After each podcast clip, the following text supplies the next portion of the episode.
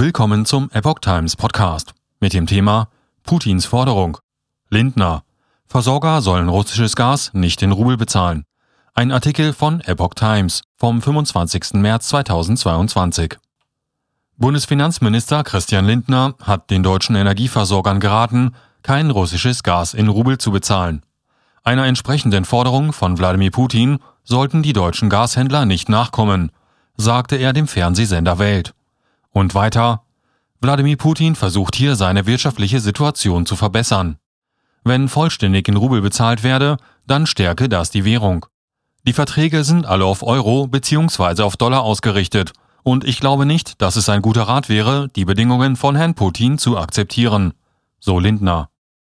Da der Staat das Gas nicht selbst einkaufe, könne man an die privatwirtschaftlichen Energieversorger nur appellieren, dass auf Rubelzahlungen verzichtet wird.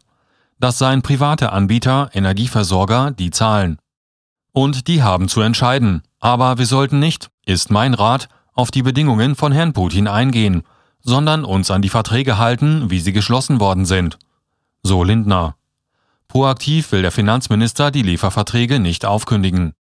Ich habe ja gerade mit Blick auf die Rubelankündigungen gesagt, dass wir nicht auf veränderte Vertragsbedingungen eingehen sollten.